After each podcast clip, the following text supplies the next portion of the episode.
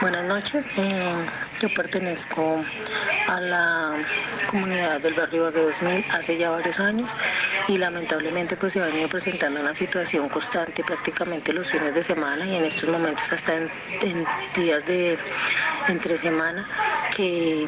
eh, una cantidad impresionante de niños menores de edad de 11, de 11 años, 12 eh, a 16, 17 años que vienen y se ubican a la parte externa del Parque Biosaludable del barrio Bague 2000 y frente al polideportivo, muchos a consumir alucinógenos. Ya muchas veces la policía ha venido a quitarlos del lugar porque los vecinos pues se han quejado por la grosería, porque están consumiendo droga, porque son niños menores de edad. Y hoy domingo pues se presentó todo el día, estuvieron la policía prácticamente agotando sus esfuerzos persiguiendo a esos niños todo el día, escondiendo machetes, armas,